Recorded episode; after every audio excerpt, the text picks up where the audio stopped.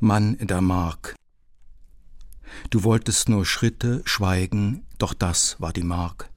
Wo Lichtflecken zart durchs Waldgras streichen, die Scheinschwangerschaften des Monds ansteigen, wo Schiffe verrosten und ihre Gezeiten, liegt die Mark. Die Mark an diesem Ufer, diesem Wald aus sechs Uhr Abendlicht, der das Gedicht erfindet, voller Masten, Stolz, die leuchten, Tagelage und ihr leises Schlagen und Reiben im Wind, der oben geht und unten du.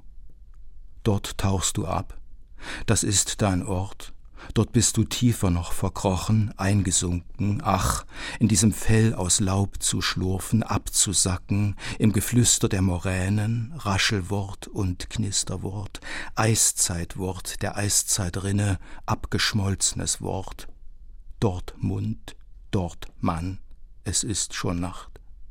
Bedenke das Gehen mit Schritten, die biegsame Schwere im Schilf. Hier hast du Witterung gehabt, die Töne, Stimmen, im Wasser die schwarzen Augen des René Maria von Trotta, die sich niemals schließen. So lauschst du dem tiefen Atemholen an den Glockentrossen, so geht das Geschepper, Geschirr im Geräusch der Unsichtbaren, so kommst du voran und mit den Glocken schlagen auch die Hunde an, ihr Hecheln zum Mond, ihr rosa Gebiss, ihr Geheul aus stinkender Kehle. So singen die Wölfe der Mark, erst einer, dann alle, auch das ist die Mark. Ist wie dem Heiligen die Hand auflegen, warm und zart.